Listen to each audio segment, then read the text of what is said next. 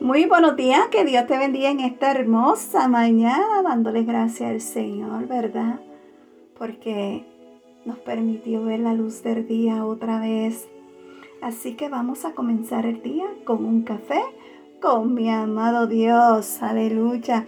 El tema de hoy es, pero persiste tú. Si vamos a segunda de Timoteo capítulo 3 versículo 14, la palabra de Dios nos dice, pero persiste tú en lo que has aprendido y te persuadiste sabiendo de quién has aprendido.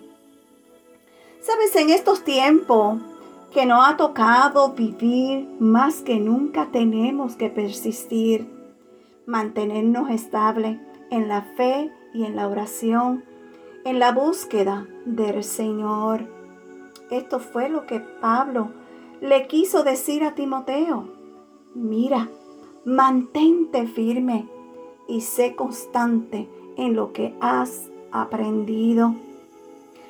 Quiero decirte que en la palabra podemos encontrar ejemplos de hombres y mujeres que fueron persistentes y su persistencia les llevó a recibir del Señor. Uno de esos ejemplos los encontramos en la historia de la mujer de flujo de sangre.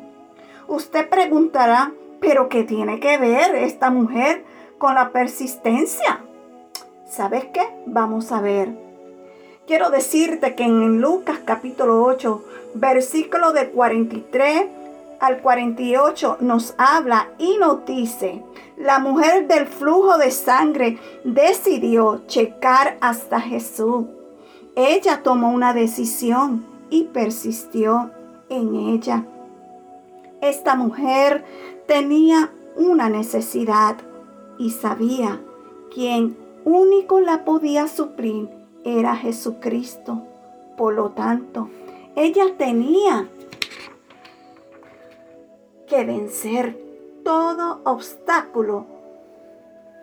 El enseñamiento de que era una mujer inmunda. Vencer una multitud no era dos o tres personas. Ella tuvo que atravesar una multitud para llegar a Jesús. Pero nada de eso la hizo detenerse, de desistir de la decisión que había tomado en llegar a Jesús, mis amados. Es decisión nuestra. Somos nosotros quienes tomamos las decisiones de mantenernos firmes. Si nos mantenemos buscando al Señor, recuerda que Él es la fuente que suple todas nuestras necesidades espirituales y materiales. Él es nuestra esperanza de vida. Él suplió la necesidad de esta mujer de flujo de sangre. Ella persistió, ella tomó la decisión. Son palabras bien importantes, amados, que dejemos grabar en la mente y en el corazón. Tenemos que decidirnos por persistir en buscar a Dios porque es la fuente de tu salvación. En la vida de esta mujer podemos ver un ejemplo de persistencia. ¿Sabes?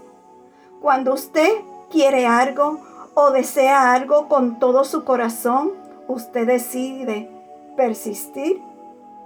No se rinda. Porque de la única manera para alcanzar eso que usted quiere, debe haber persistencia.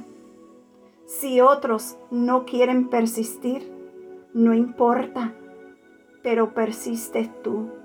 El que persiste y se mantiene en el Señor, vence. Y los que vencen tienen promesas. Amén. Sabes, no te rindas. Por más piedras y obstáculos que vea en el camino, persiste. Sigue caminando. No te des por vencida ni por vencido, porque Dios estará contigo. Que tengas un bendecido día. Shalom.